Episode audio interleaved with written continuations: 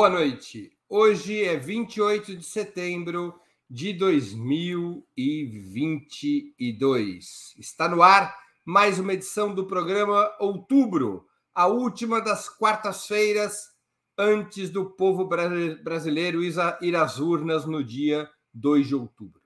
Aqui você encontrará as melhores informações e análises sobre as eleições mais importantes desde o final da ditadura militar. Outubro vai ao ar às segundas, quartas e sextas-feiras, sempre das 19 às 20 horas. Cada edição com um trio fixo de convidados, homens e mulheres de diversas orientações e gerações que integram a fina flor da análise política de nosso país. Hoje teremos a participação de Juliane Furno, graduada em Ciências Sociais pela Universidade Federal do Rio Grande do Sul e doutora em Economia pela Universidade de Campinas, atualmente economista-chefe do Instituto para a Reforma das Relações Estado-Empresa.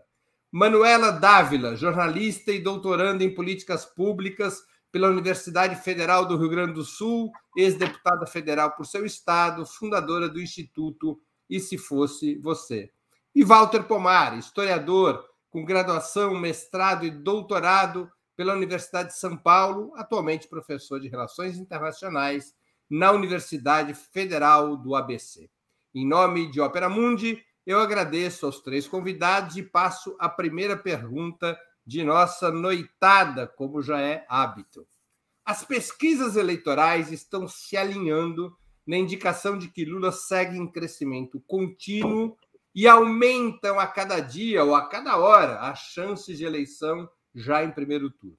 A grande incógnita, segundo diversos estudiosos do tema eleitoral, seria a abstenção, que vem crescendo desde 2006, como pode ser visto no gráfico que entrará aqui na tela, expondo uh. Nós podemos ver por esse gráfico como foi, veio crescendo desde 2006, continuamente. continuamente é? uh, essa taxa de ausência dos eleitores tem a ver com os primeiros turnos das eleições presidenciais. Como o fator abstenção, na opinião de vocês, poderia ajudar ou atrapalhar o triunfo de Lula no próximo domingo? Com a palavra, Manuela Dávila. Boa noite, Breno, Ju, Walter, uma alegria voltar a conversar com vocês. Eu quero começar me desculpando, porque eu, reta final de campanha, candidato tem um negócio que chama atenção pré-eleitoral. Eu não sou candidata, não tenho isso, mas o acúmulo da campanha vai nos, vai nos, vai nos tirando tudo que a gente tem para entregar e eu hoje estou meio, me sentindo meio tonto. Então, se eu sair, é isso, estou bem, estou na luta, mas é isso, viu, gente? Vamos lá, Breno, eu acho que esse é o assunto mais relevante. Vê bem, esse gráfico que tu, que tu trouxeste, ele é um gráfico que apresenta os números nas eleições nacionais. Não apresenta, entretanto, os dados médios dos grandes centros urbanos nas eleições de 2020. Uh, por que, que eu estou trazendo esse dado? Porque esses, essas eleições de 2020 representaram, elas também, um crescimento da não participação, assim como as de 16. 16 e 20, em grande parte dos grandes centros urbanos, a abstenção branco e nulo foi eleito prefeito das cidades. Eu falei sobre isso alguns dias atrás, quando eu dizia para vocês que achava que a desinformação, além de trazer a consequência nefasta em si, de fazer as pessoas acreditarem nas mentiras, ela também tem um segundo resultado que é o rebaixamento da ideia da, do que é a política e do que é a participação na política, uma espécie de por que eu vou participar de um lugar absolutamente imundo como essa política que um é sujo e o outro é mal, mal, lavado? Me refiro aqui à maneira como a desinformação e as fake news circulam. Então, sim, acho que esse é um problema e sempre é um problema para quem tem o voto de massa, para quem tem um voto mais massivo, mais popular, menos uh, uh, não apenas organizado, errado dizer não organizado, porque a gente também tem o voto organizado, mas para ter 51% tem que ter o voto organizado e o voto desorganizado, o voto popular, o voto solto, o voto de quem vai. Eu, porém, Breno, olha só, quando eu pensei assim, eu vou participar do programa mesmo tonta, eu pensei assim, eu vou participar porque eu tenho que dizer isso, que é o quê? que é eu acho que existe um fator de desmobilização construído pela extrema direita e replicado nas nossas redes. Vocês lembram que algum tempo atrás a gente conversou aqui sobre como a gente caía nas narrativas deles, né, Walter? Que então eles traziam um assunto tal do culto em Belo Horizonte e a gente passava a falar do culto, ao invés de falar do nosso programa. Vejam bem, eu denuncio a violência política há sete anos da minha vida e sou vítima permanente dela. Eu não quero dizer para nós subestimarmos quem são essas pessoas, porque eu conheço a cara dessas pessoas de perto melhor que quase todas as pessoas. Agora, essa coisa de replicar infinitamente as agressões praticadas por eles, acho eu, tem um efeito que pode ser o efeito de desmobilizar parcelas mais amplas. Eu não estou me referindo aqui ao militante que vai de qualquer jeito. Eu me refiro a uma senhora que ontem eu estava jantando aqui em Belo Horizonte, aproximou-se para vender um negócio de esporte para mim, e me, eleitora do Bolsonaro, me disse: Mas eu não vou porque eu estou com medo da facada. Ou o motorista de táxi, que na segunda-feira, quando eu saí do ato com o presidente Lula, com os artistas, lá na Super Live, eu entrei e ele perguntou o que eu estava fazendo, eu disse que estava no ato, e ele disse: Também sou eleitor do Lula, mas a senhora não deveria falar sobre isso aqui no táxi porque é perigoso para a senhora, eu podia não ser. Esse clima de medo, ele é um clima que acho eu não pode impregnar a sociedade. É por isso que nós temos que regular, na minha interpretação, essa denúncia, e acho que nós denunciamos quando defendemos a democracia em si, como elemento construtor dessa frente ampla, ou seja, o que legitima a candidatura de Lula com essa amplitude? Para mim, a luta em defesa da democracia. Mas de quarta, e eu concluo isso, quando acaba a televisão, de quinta, que é amanhã, quarta, nos governos do Estado, do fim da televisão até o dia da eleição, a gente precisa dizer para a nossa turma que só a mobilização total garante, inclusive, a nossa segurança física. O recuo significa avanço deles e avanço da violência. Juliane Furno. Boa noite, Breno, Manu e Walter. Eu, eu pedi à produção para colocar o gráfico novamente na tela, até para ajudar na sua resposta. É, é, é, muito, sempre muito bom ouvir a, a, Manu e acho que ela trouxe elementos muito importantes para essa resposta. É, muitos eu ainda não tinha refletido. É, eu acho, e dá para ver que, embora esteja crescendo desde 2006, é, sempre houve uma, uma parcela de abstenção bastante elevada no Brasil. Então, é, eu acho que esse não é um fator decisivo dessas eleições, embora acho que é um elemento bastante preocupante e que deita raízes em processos mais profundos, é, sobretudo a despolitização é, da, das eleições é, e, uma, e uma menor é, insistência, ou talvez do, uma, um menor, uma menor tônica das eleições com processos de mobilização e de participação social. Acho que esse é um elemento mais profundo. Acho que nesse caso é, a abstenção ela nos prejudica, mas também do ponto de vista dos votos válidos pode ajudar. Deixa eu tentar explicar. Acho que parte é, da, da abstenção nesse momento e por condições, inclusive, é, logística das pessoas que trocam de estado, é, das pessoas que efetivamente não têm condição de votar, às vezes é, votam em lugares distantes da sua casa. Acho que é importante o comparecimento de elementos como o empobrecimento é, acentuado da, da, das pessoas e também né, o elemento do custo dos transportes. Portanto, acho que parte das abstenções tem a ver com uma parcela mais pobre, é, inclusive que tem dificuldade em função da correria do dia a dia de fazer o trâmite burocrático da troca de título, quando é, troca de, de, um, de uma cidade é, de moradia para outra cidade. Então, eu acho assim que parte desses indecisos, parte da abstenção, que em alguma medida é também de indecisos, é, se deve ou se concentra numa parcela mais pobre, que poderia ser voto potencial nosso. Então, eu acho que a abstenção, de forma geral, ela retira mais votos nossos do que retira votos da base do Bolsonaro. Agora, do ponto de vista da liquidação possível no primeiro turno, é, não ir votar, anular o voto ou, ou abstenção pode ajudar do ponto de vista da formação dos votos válidos, certo? Não sei, o Bruno está fazendo uma careta. Não, votos nulos e brancos eu entendo que sim, mas abstenção não.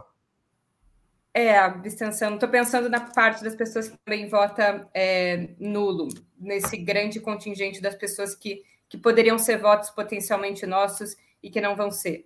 É, mas acho que a Manuela fala um elemento importante. Eu ainda não tinha pensado, embora hoje eu tenha participado de uma live, é, que esse foi um tema que apareceu no chat. Eu ainda não tinha é, pensado, acho que agora é, pode comparecer com maior centralidade, que é o medo da violência política. No chat aparecia coisas como uma é, espécie de campanha para que as pessoas levem parentes e outras pessoas para votar, principalmente as pessoas que se sentem acuadas e estão com medo. Nesse caso, o medo é, ele, é uma, ele é um elemento que está mais presente na nossa militância, em quem vota no Lula, em função do, da, do acelerado é, e da intensificação da violência política.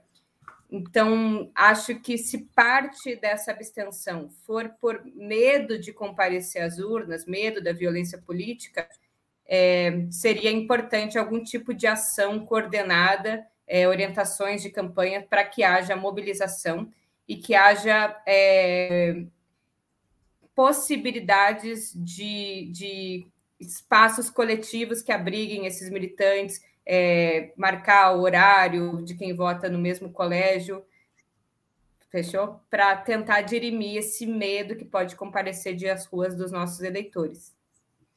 Walter Pomar. Então, primeiro, boa noite, Juliane, boa noite, Manu, boa noite, Breno, boa noite quem estiver acompanhando aí, eu vier assistir depois, cumprimento também. Não, eu essencialmente eu concordo com o que a Manuela falou. Eu só vou acrescentar a seguinte ideia: a abstenção não é um fenômeno da natureza, assim. Ou seja, ela vem crescendo, ela é produto de uma série de fatores, entre os quais ação deliberada de despolitização, de desmobilização, de desestímulo. Veja, em 89, 11%. Nas eleições municipais de 2020, 29,5%. Quase 30%.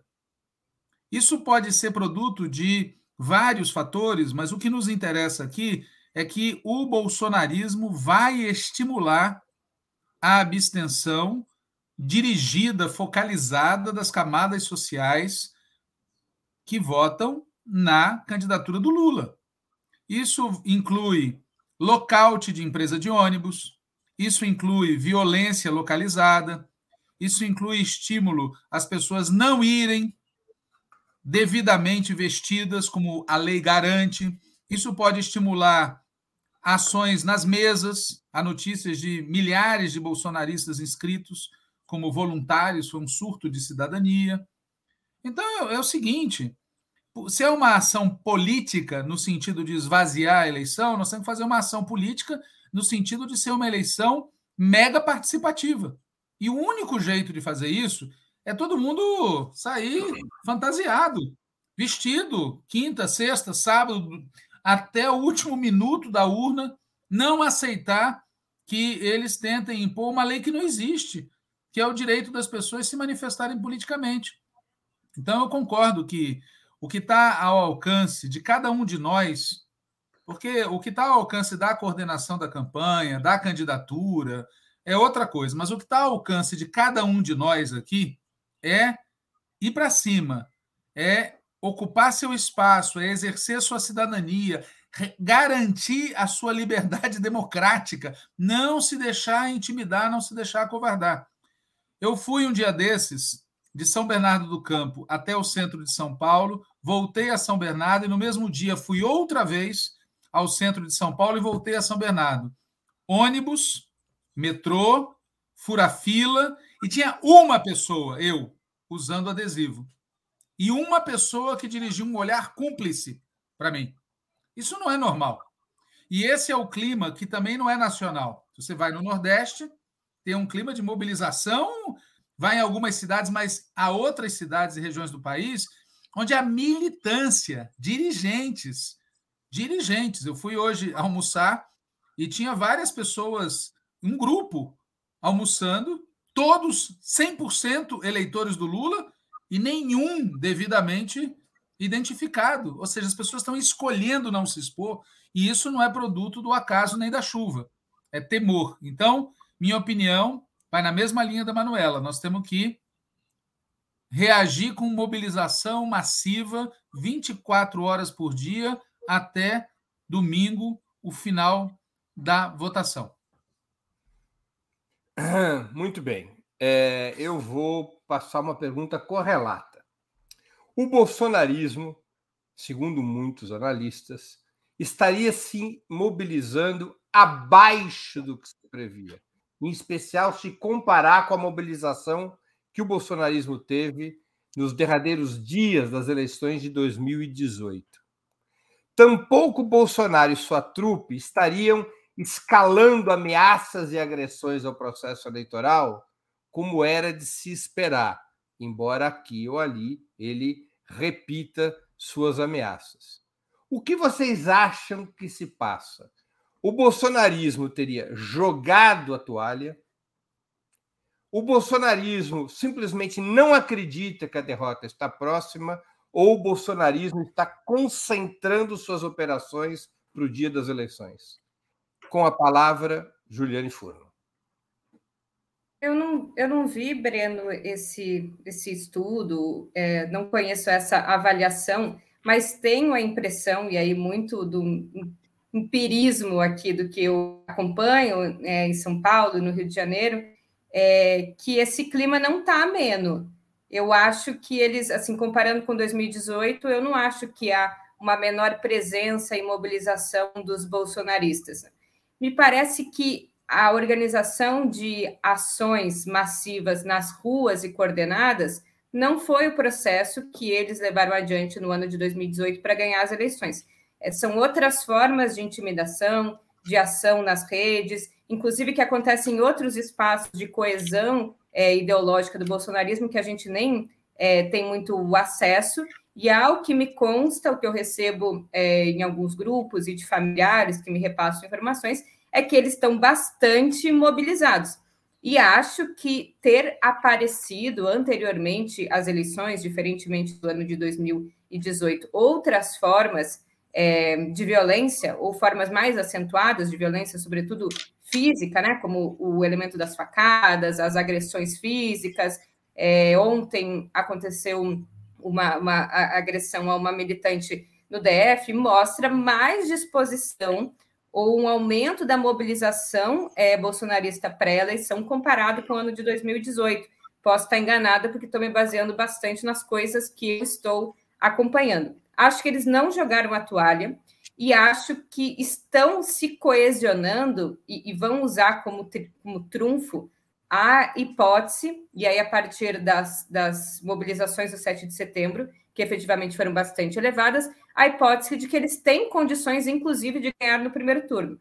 Eu acho que pode ser parte disso um instrumento um pouco retórico, mas acho que parte das pessoas está acreditando que há mobilização, porque passam, porque são é, receptores de um tipo de informação e de coesão que não aparece nas ações coordenadas de rua, mas em vários outros espaços de organização dos bolsonaristas, portanto, estão acreditando, e com base nas imagens do 7 de setembro, que há um grande caldo em torno da candidatura Bolsonaro, que, portanto, não seria factível é, o Bolsonaro não ir para o segundo turno, ou não seria factível, inclusive, o Bolsonaro ir para o segundo turno muito atrás do Lula. Portanto, acho que esse vai ser um elemento de pressão. Acho que no dia das eleições deve ter ações mais expressivas, mas por fim, não acho que jogaram a toalha e nem acho que estão esfriando é, o clima de violência política e de mobilização, embora não seja da forma como, em geral, a militância de esquerda se mobiliza através de ações nas periferias, ações efetivamente na rua,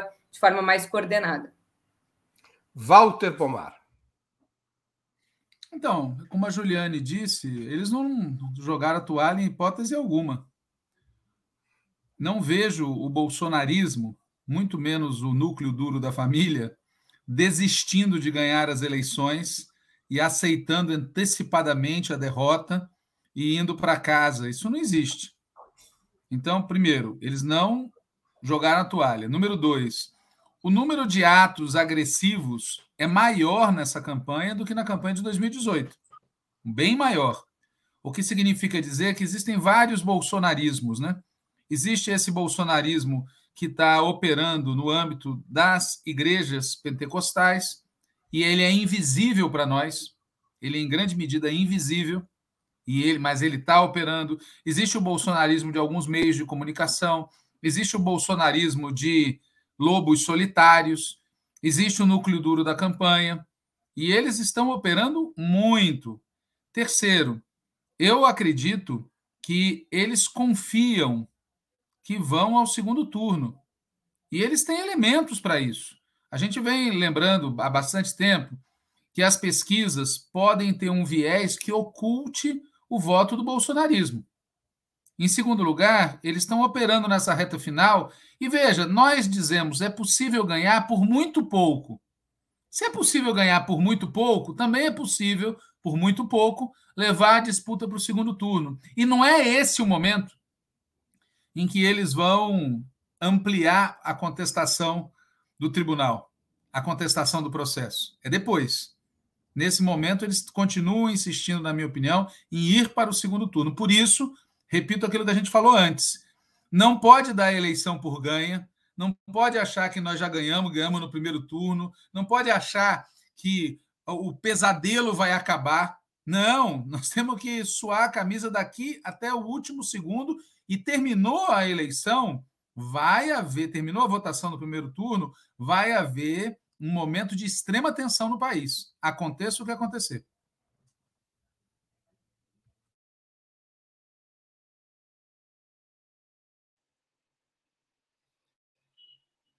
Eu acho, Breno. Oi, oi. Ficou sem som só para mim? Está com o microfone fechado, Breno. Manuela Dávila. Esse calor para todos. É, aí eu pensei, nossa, será que a minha tontura está nesse grau que eu estou aqui apagando ao vivo? Cheguei a ficar nervosa. Gente, é, uma, uma pergunta complexa como essa não tem uma resposta simples, né, Breno? Primeiro, eu quero concordar com uma premissa trazida pelo Walter. Não existe um só bolsonarismo, existem bolsonarismos, digamos assim. Em 2018, eles não eram uma força institucionalizada como são hoje. Isso, para mim, gera um impacto de interesses uh, que não são divergentes, mas que não são idênticos entre os principais atores deles nos estados. Ou seja, alguns candidatos a governador, deputados e deputadas priorizam a sua eleição e não constroem a sua eleição apenas na onda de, ah, de, uma campanha presidencial como foi a do Bolsonaro 18. Acho que esse é um elemento que não foi abordado e que é interessante para mim, ao que eu identifico nos estados, é um elemento. Dois, eu não concordo com a premissa de que ele é menos uh, ativo, digamos assim. Acho que ele é ativo de uma maneira diferente. Então, em 2018, nós tínhamos a produção e distribuição de desinformação, de fake news, uh, a rodo antes da Lei Geral de Proteção de Dados e antes das ações do ministro Alexandre de Moraes no Supremo. Agora, essa ação acontece num outro espaço que nós não estamos, quase nenhum de nós, que são os grupos no Telegram, e ela acontece com uma aparência de legalidade a partir de anúncios pagos feitos de maneira piramidal, ou seja, não, não concentrado apenas no Bolsonaro, mas num conjunto de candidaturas defendidas, que, que o defendem, com narrativas que são essas narrativas limítrofes, né? Entre o que é fato e o que é opinião, sabe? Que a gente, que, que a justiça às vezes vacila em reconhecer como fake news de primeira, como se fosse uma valoração moral que alguém pudesse ter sobre episódios da história e etc. Mais ou menos como aquilo que a gente viu sobre a vacina, né? Para dar, dar um exemplo que as pessoas entendam. Acho que a gente ignora isso. O volume de anúncios pagos que eles têm performando né, de maneira visível e não visível, né, ou seja, com dark post nas redes, uh, a partir de centenas de candidaturas. Também acho, Breno, que ofensiva e defensiva é uma questão da onde a gente está olhando.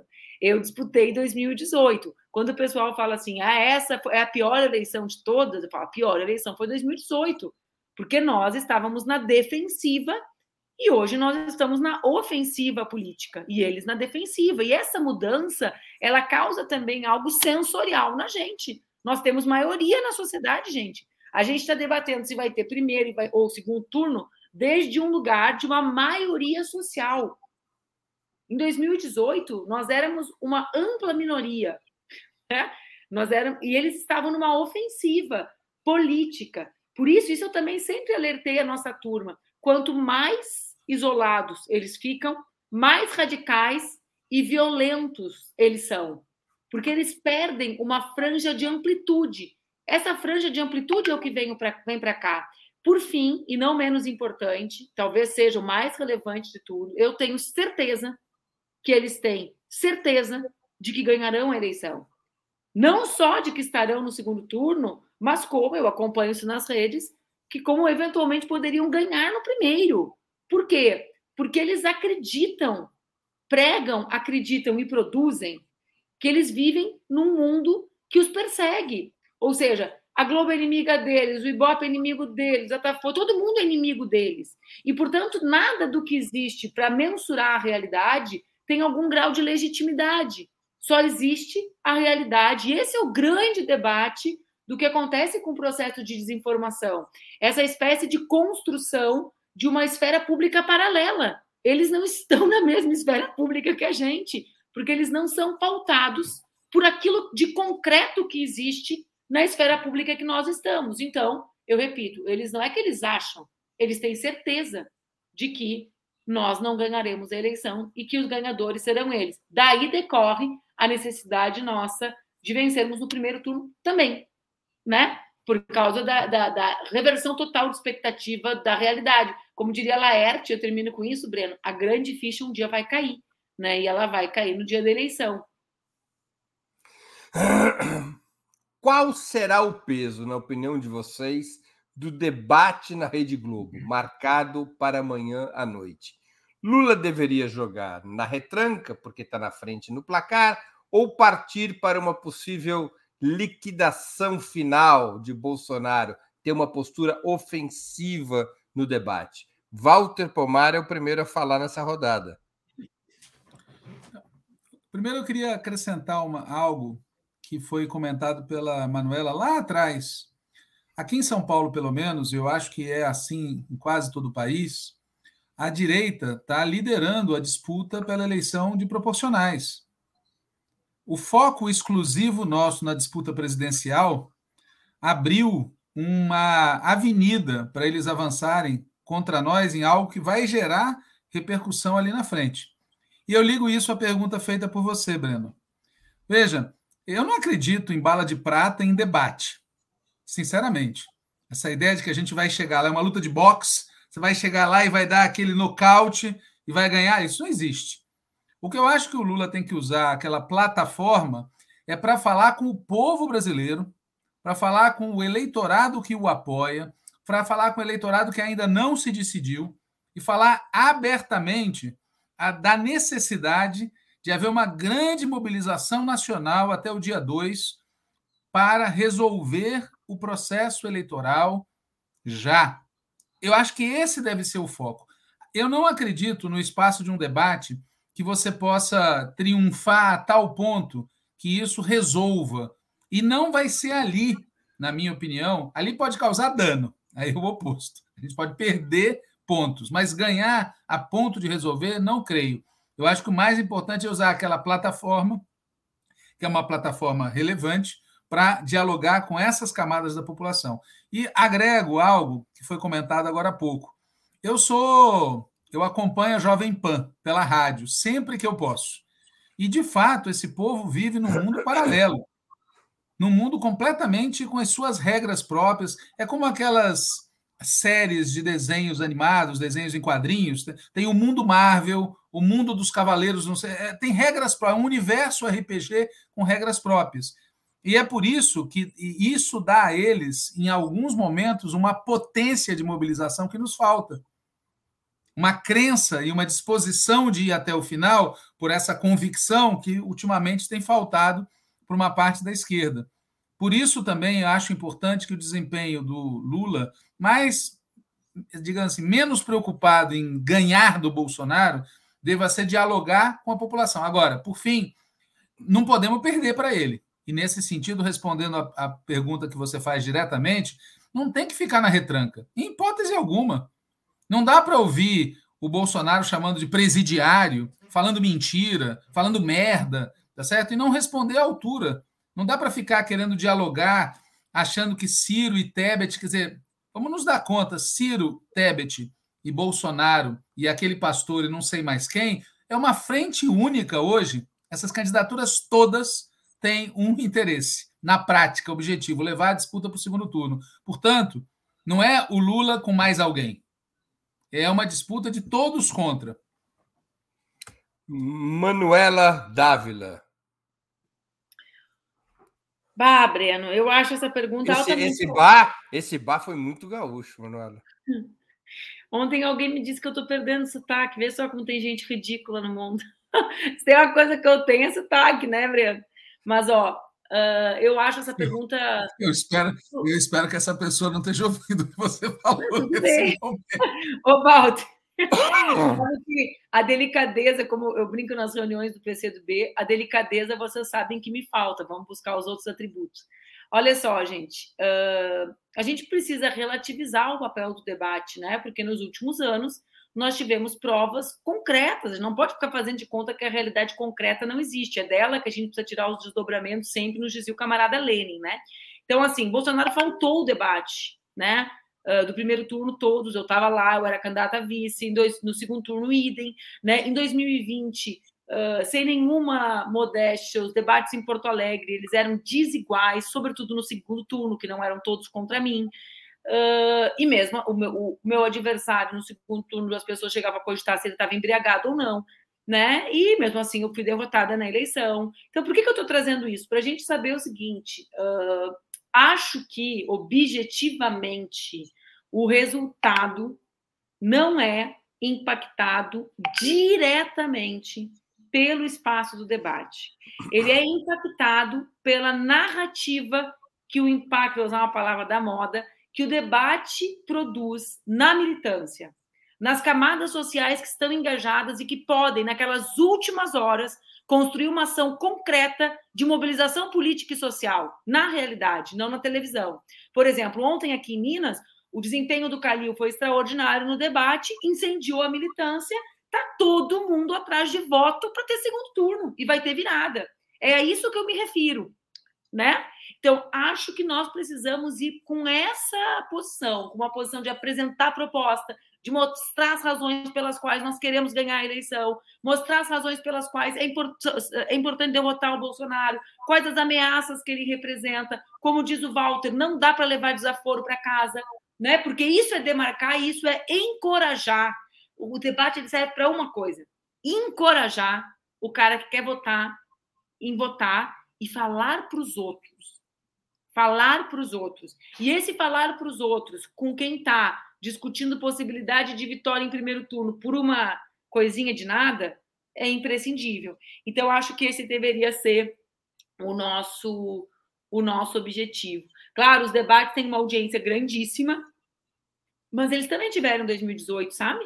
E, e por que, que eu falo que é a narrativa? Porque não ir para o Bolsonaro era um gesto político que incendiou a militância dele, igualmente como se como nós indo. Vocês entendem? A militância dele dizia: olha que cara macho, bate, na, bate no peito e banca Globo. Não foi.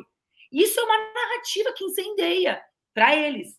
A nossa tem que ser: a gente vai, a gente enfrenta todos, a gente sabe por que quer ganhar e a gente está pronto para fazer um governo melhor que os outros para enfrentar a desigualdade, a pobreza, a miséria e a fome. Juliane Furno, de uma gaúcha passo para outra. Você também fala bah? Quase sem eu sotaque não. essa outra. Eu sou uma gaúcha que já não tem sotaque, eu já estou há muito tempo fora, e acho que diferente da Manu, eu não, não fiz muita questão de manter o sotaque. Mas eu mantenho um pouco de grossura, eu tenho que. Mas tu não cresceu na fronteira, né, Ju? Não, eu sou, sou uma mulher da capital, aí eu já sou mais cosmopolita. Mas eu concordo muito com a, com a Manuela, estava pensando é, sobre a diferença entre o que é o debate, concretamente, e, as questões vinculadas no debate, e o que é a capacidade de um debate de gerar, né, em termos subjetivos, uma percepção é, de possível vitória, de animação, de mobilização e, sobretudo, nesse momento de disputa daqueles votos que vão se direcionar para o Ciro, para a Tebet e que podem, devem ter um papel fundamental no estancamento desse processo e de uma resposta à altura logo no primeiro turno. Portanto, acho que o debate em si, né, assim, aqui eu estou refletindo sem muitos elementos é, estatísticos, assim, mas tenho a impressão que, embora muito assistido, o debate não é o elemento fundamental, ainda mais nessa altura do campeonato. O debate em si, a performance no debate, não é o, o garantidor ou não é o elemento prioritário para garantir se a gente vai liquidar essa fatura no primeiro turno ou não. Mas eu acho que o debate tem a capacidade de gerar um ânimo é, na militância muito substancial. Veja, eu não sei se vocês sentiram também, mas pós o primeiro o primeiro debate é, da Band, se não me engano, é, se criou um clima de velório, né? Acho que, que o Lula, né, ao, ao ter é, sido menos enfático naquelas respostas que a militância, inclusive, está muito mais na ponta da língua, como essa, né, é o, o debate do ex-presidiário, né, que o Walter fez referência, aquilo gerou um certo incômodo, assim, uma percepção de que, de que a gente tinha muito mais é, esperança e depositava muito mais fichas na performance do Lula nesse debate, que seria ali né, uma rendição do Bolsonaro, inclusive que isso provaria para ele que ele deveria ter seguido a tática de, de não ir aos debates. Não foi o que aconteceu. O Bolsonaro foi bem, na minha avaliação, é, para o seu público, e o Lula, na medida em que optou por não polarizar e por jogar meio parado, é, contribuiu para, de certa forma, ser um banho de água fria. Assim. Então, acho que nesse momento no debate, é, principalmente o que se pode produzir a partir do debate, somando com esse clima de últimos dias pós primeiro turno, é fundamental para a gente conquistar a vitória já no dia 2 de outubro. Portanto, acho que o Lula tem sim que polarizar, ele tem sim que ir para cima. Isso significa responder o Bolsonaro à altura, apresentar o programa para o próximo período. Eu acho que o, o Lula é, ficou muito tempo, é, tempo demasiado, apresentando o que foi o seu governo. Eu acho que nós temos proposta para o Brasil, isso tem que ser apresentado, e principalmente o apelo fundamental do que está em jogo nessas eleições, que não são eleições normais. O que está em jogo é a possibilidade da manutenção, ainda que nos marcos da democracia burguesa, de uma avenida democrática. Então, acho que este apelo, o diálogo com esse eleitor que está pensando em votar em outra candidatura, o apelo de que esse é um momento histórico fundamental para a gente ter, inclusive, mais condição de garantir a legitimidade dessas eleições, falar com a sociedade e ir para cima. Vocês acham que o crescimento de Lula poderá arrastar um movimento semelhante na disputa pelos governos estaduais e o parlamento? Ou a esquerda continuará na sua clássica dualidade de força competitiva na luta pelo executivo nacional, mas fraqueza nos estados principais, no Senado e na Câmara dos Deputados. Manuela Dávila com a palavra. Achei até que eu tinha começado o último. Estava aqui pensando. Eu fiquei, eu, eu não, não tenho assim digamos, uma base mais sólida para refletir se essa é uma dualidade histórica nas eleições que nós fomos bem nos governos de Estado, assembleias, etc. Sei que na Câmara, sim, né? na Câmara, mesmo no nosso melhor momento, nós só tivemos, o PT só teve 18%, juntando os outros partidos, dava uns 30%. Vamos lá. Acho que nós temos um desempenho melhor nos governos estaduais do que tivemos, né, com idas relevantes ao segundo turno, o que demonstra uma, um acúmulo de forças, né, gente?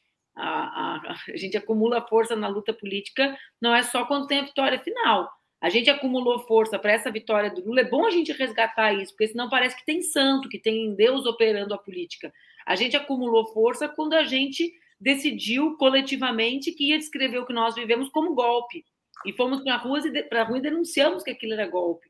ou quando a gente decidiu não abandonar o presidente Lula e denunciar o lawfare e a prisão injusta e a retirada da candidatura e ir para as ruas denunciando o que representava o governo Bolsonaro. Então, força se acumula, força não cai do céu, não é um fenômeno da natureza, como diz o Walter repetidas vezes sobre vários assuntos aqui, né, Walter? Não cai do céu, não vem com a chuva essa força que a gente está acumulando. E acho que nós iremos para o segundo turno no Rio, iremos em São Paulo, estaremos em Minas, né? Bahia talvez liquidemos no primeiro, né? Numa, numa corrida ali eletrizante.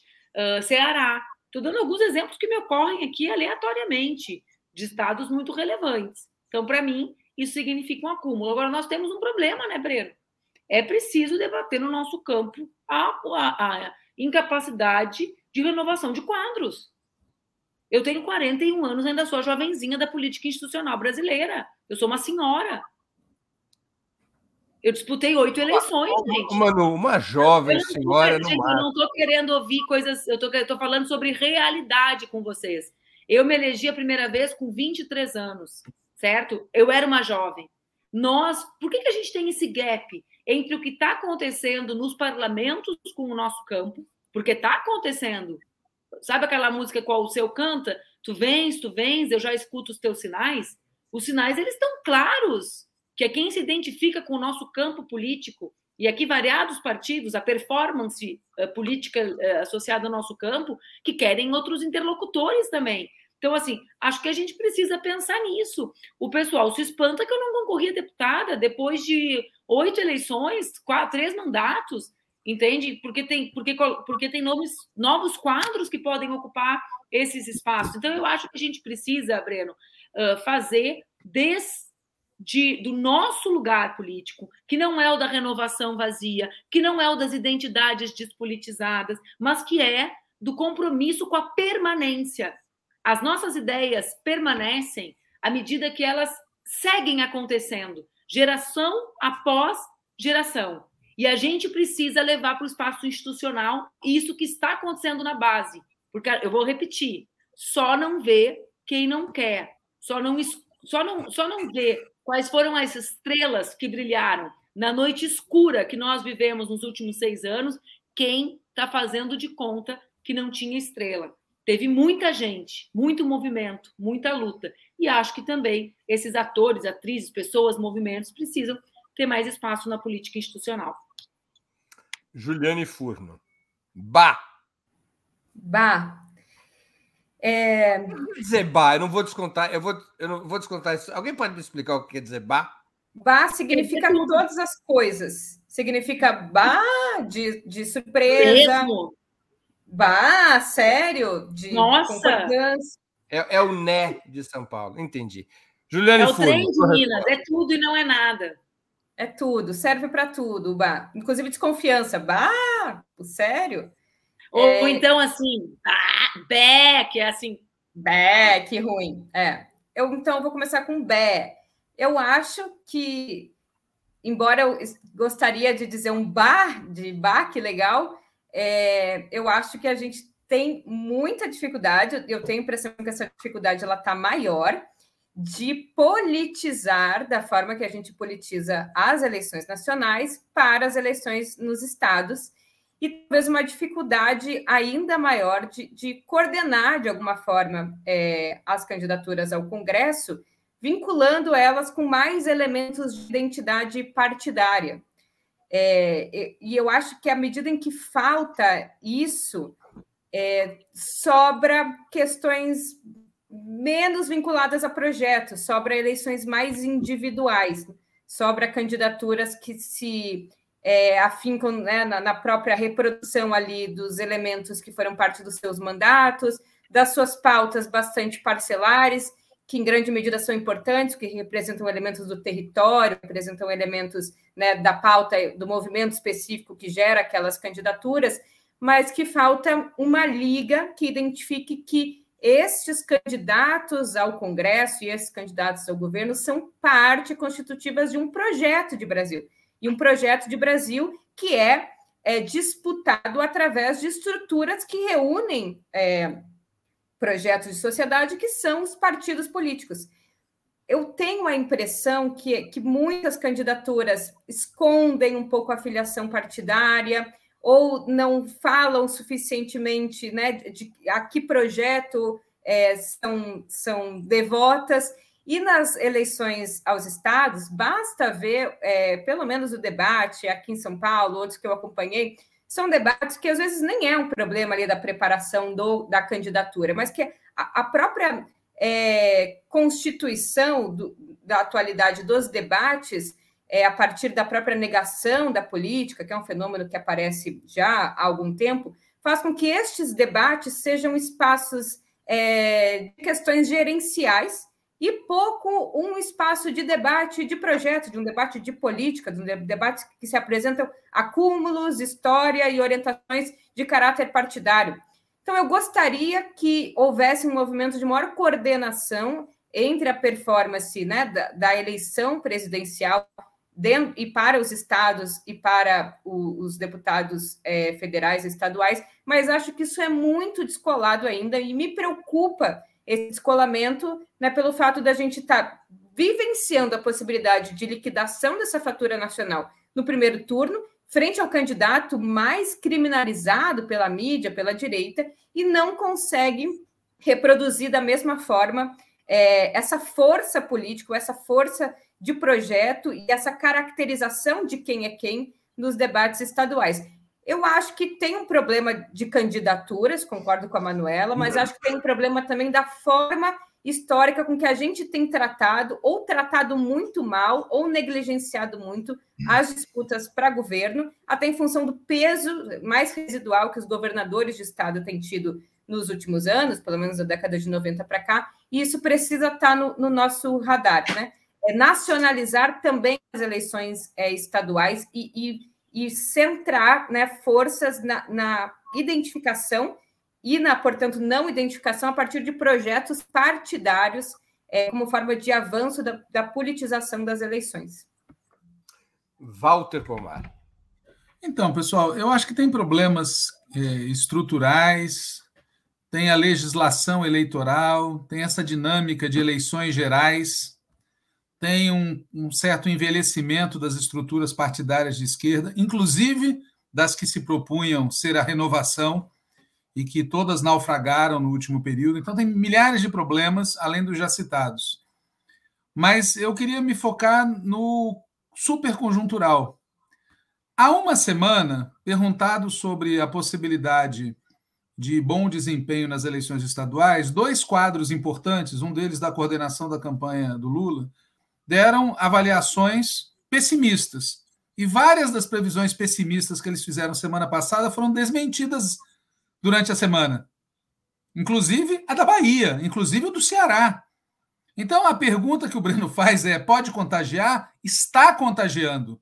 Está contagiando. Dizer, o crescimento do Lula e a possibilidade de vitória no primeiro turno arrasta, em maior ou menor grau, as candidaturas majoritárias estaduais, as candidaturas ao Senado, as candidaturas a deputado federal, a deputado estadual. Claro, podia ser muito melhor se a esquerda tivesse funcionando de outro jeito, se a legislação fosse outra, na minha opinião, se a tática tivesse sido outra desde o início e assim por diante. Mas é o que temos. E se é o que temos, eu acho que é o seguinte: existe a possibilidade, sim, de arrastar várias das nossas candidaturas ao governador, ao, a governador para vitória no primeiro ou no segundo turno. Existe a possibilidade de arrastar candidaturas ao Senado que ainda estão atrás para vencer existe a possibilidade de eleger mais federais e mais estaduais. E concordo com o que foi falado aqui, que mais uma vez, passada a eleição, se tudo correr bem, a gente tem que discutir muita coisa. Porque do jeito que está, não está legal, evidentemente. Claro que vai ter gente que vai dizer o seguinte: ó, ganhamos a eleição, e se ganhamos no primeiro turno, então, é porque fizemos tudo certo. é o golpe de sempre. Eu vi isso várias vezes como dirigente do PT em 2005, em 2007, em 2010. Sempre aparecia alguém que dizia que a vitória resolvia tudo. E aí depois a gente levou um imenso tombo, imenso tombo, tá certo? E muita gente não refletiu a respeito. Mas o nosso foco agora não é esse, não pode ser esse, não pode ser o de fazer o balanço. O nosso foco agora é tentar arrastar o máximo possível do prestígio do Lula para as demais candidaturas, inclusive porque isso é necessário para o bom êxito do governo Lula. E eu repito algo que eu falei aqui outras vezes. Se tudo correr bem e a gente ganhar no primeiro turno, o pesadelo não vai acabar. O bolsonarismo vai continuar existindo, o neoliberalismo vai continuar existindo, o Coronel Gomes vai continuar operando para ser o futuro é, Bonaparte da extrema-direita brasileira e por aí vai. Vai ter muito tédio, não vai ser o nosso problema. Muito que bem. Antes de irmos Nossa, para. Eu pensei assim, Breno, quem será esse coronel que me fugiu agora? Aí eu juntei o Leco com o Cré. Eu concordo com a avaliação, viu? Em dupla com Aldo Rebelo. É o amigo do Cavernícola. Aldo Rebelo, amigo do Walter. Não é seu amigo, Walter, Aldo Rebelo? Brincando, Walter. Pode sorrir, foi uma brincadeira. Walter fez até de conta que o áudio estava ruim, que é um. Aquele, aquele Aldo Rebelo que eu conheci, que era meu dirigente no movimento estudantil, era meu amigo. Antes de continuarmos, eu queria pedir a contribuição financeira de vocês para a Opera Mundi. Há seis formas de fazê-lo. A primeira é assinatura solidária em nosso site, operamundi.com.br barra apoio. A segunda é se tornando membro pagante de nosso canal no YouTube. Basta clicar em Seja Membro e escolher um valor no nosso cardápio de opções. A terceira e a quarta, contribuindo agora mesmo com o Super Chat ou Super Sticker. A quinta é através da ferramenta Valeu, valeu demais quando assistirem aos nossos programas gravados. A sexta é através do Pix. Nossa chave no Pix é apoie.operamundi.com.br. Eu vou repetir. A nossa chave no Pix é apoie.operamundi.com.br. A mais eficaz de todas as armas contra as fake news é o jornalismo de qualidade. Apenas o jornalismo de qualidade coloca a verdade acima de tudo. E esse jornalismo que Opera Mundi busca oferecer todos os dias depende da sua contribuição, do seu engajamento, do seu apoio, do seu bolso, do seu dízimo. Embora nós não sejamos uma igreja, nós dependemos do dízimo dos nossos espectadores e leitores. Uma última pergunta, quase que em clima de casa de apostas, e começa pela Juliane, depois segue para o Walter e termina com a Manuela. A pergunta é a seguinte: qual é a aposta de vocês? Lula estará eleito presidente ao pôr do sol no próximo domingo? Gostaram da poesia? Ao pôr do sol do próximo domingo? Ou mais uma batalha será travada até 30 de outubro? Eu vou ir na contramão de tudo que eu disse, que agora eu estou me convencendo depois da última pesquisa, depois do movimento das últimas pesquisas, principalmente com é, o estancamento do, do, Bolsonaro, que na minha avaliação ele seguiria crescendo, porque ainda não tinha chegado no seu teto, pós a última pesquisa, é, com ainda né, avanço, ainda que residual, mas ainda avanço da candidatura do Lula e com né, a, a, o patamar que, que chegou e me parece que se exauriu o Bolsonaro, eu estou aqui apostando, ao contrário do que eu disse esse programa inteiro, que sim, vamos liquidar a fatura no primeiro turno. Volta Posso estar errado, na verdade eu sempre erro as minhas análises, mas aqui, contrariando o que eu disse, a minha aposta é essa. Walter Bomar. Cara, eu lembrei agora por que eu não gosto da imprensa quando ela faz essas perguntas de pegadinha. Veja, nós temos que fazer todo o esforço do mundo para ganhar no primeiro turno, por dois motivos. O primeiro, que vem sendo falado excessivamente, é que o segundo turno vai ser barra pesada. Mas o principal é que, programaticamente, é melhor ganhar no primeiro turno. Porque a classe dominante quer segundo turno. Uma parte porque quer eleger o Bolsonaro, e a outra parte porque quer arrancar concessões da candidatura do Lula. E é preferível ganhar no primeiro turno porque isso reduz a taxa de concessões, que, na minha opinião, já anda alta. Então, a classe dominante tem interesse numa coisa, nós temos interesse na outra. Por isso, vale muito a pena tentar ganhar no primeiro turno. Agora, aposta, nós vamos dar a vida por ganhar no primeiro turno, mas não é aposta. Sabe por quê? Porque se acontecer deles conseguirem, por 1%, meio por cento, 0,1%, levar a disputa para o segundo turno, A batalha vai continuar em qualquer cenário, porque a segunda parte da tua pergunta que é o que interessa, na minha opinião, é aconteça o que acontecer, mesmo com a vitória no pôr do sol, o dia seguinte vai ser enfrentamento.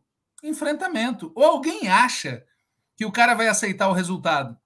Ou alguém acha que uma parte desses ensandecidos que eles comandam vão ir para casa com o rabo entre as pernas? Ou alguém acha que não vai ter discussões institucionais e não institucionais para tentar reverter? Então, o que nos interessa, pessoal, é todo o esforço do mundo para obter a vitória agora e guarda alta, aconteça o que acontecer, e ânimo alto para, se tiver segundo turno, a gente enfrentar e vencer. Essa é a minha opinião, entendeu? Não se trata de aposta, se trata de jogar a vida nas coisas. Manuela Dávila. Não aposto nada na minha vida, Breno. Não gosto de aposta. Tenho e acho que Uh, para responder a tua pergunta, eu concordo muito com esse raciocínio do Walter, né? Acho que a gente tem que trabalhar, nós temos quatro dias, são quatro dias uh, de uma intensidade muito elevada, acho que a gente precisa conversar com as pessoas, ouvir as pessoas, né? Repito o que eu falei no início do programa, não divulgar as ameaças e, e os intentos de nos, que, que, deles de fazerem o nosso povo, nosso povo eu não me refiro a militante, o nosso povo, a população, de sentir medo de votar, Acho que nós temos que falar como o voto é seguro, como a urna é segura, como o voto é secreto. Nós vivemos num país em que muitos territórios são dominados pela milícia e pelo tráfico. Então, não só a ideia de que a urna funciona, mas de que o voto é secreto, de que as pessoas podem saber que o marido violento não vai não vai saber do que do voto que se colocou naquela urna em, em, defesa das mulheres e da vida digna, vocês entendem? Então, acho que a gente tem um trabalho para fazer. E ele é um trabalho que nós poderemos celebrar uma parte da vitória no domingo ou não. Mas, de qualquer maneira, teremos que permanecer lutando, porque no domingo, quando nós ganharmos, Breno, o clima deles vai ser de ofensiva política. Então, nós não vamos poder baixar a guarda. Né? A, a, a festa da vitória nossa é uma festa que vai se misturar com um ambiente de luta permanente em defesa da democracia, porque se a gente defende a vitória no primeiro turno, sabedores que somos das ameaças que eles representam, né? A gente tem que tirar desdobramento do que a gente fala. Eles ameaçam a democracia, criam um ambiente institucional uh, de alta tensão, e a gente acha que a gente vai ganhar no primeiro turno e vai dormir de noite, vai dizer, gente, é hoje, hoje eu vou tomar um porre, não me socorre que eu estou feliz, né? Eu acho que não. Acho que a gente tem que estar preparado para comemorar muito, festejar muito, porque foram anos muito duros e a felicidade faz parte daquilo que nos motiva a seguir adiante, mas precisamos saber que o seguir adiante, com o primeiro ou não, né, com o primeiro uh, turno ou não, vai ser logo na segunda cedo, né? Logo na virada, porque vai virar com uma ofensiva dele de não reconhecimento do resultado, seja ele qual for. Chegamos ao final de mais uma edição do programa Outubro, a última edição das quartas-feiras antes das urnas falarem. Eu conversei hoje com Manuela Dávila, Juliane Furno e Walter Pomar. Temos novo encontro marcado na próxima quarta-feira, dia 5 de outubro, quando as urnas já tiverem dado o seu veredito. Antes disso, voltaremos a nos ver na edição da próxima sexta-feira, dia 30 de setembro, a última antes do primeiro turno, e de segunda-feira, dia 3 de outubro, a primeira após a apuração dos votos. Agradeço aos convidados e à audiência, especialmente aqueles e aquelas que contribuíram financeiramente com o site de Opera Mundi ou com o nosso canal no YouTube. Muito obrigado, boa noite e boa sorte. Boa noite, boa noite. Boa, boa noite, noite, gente.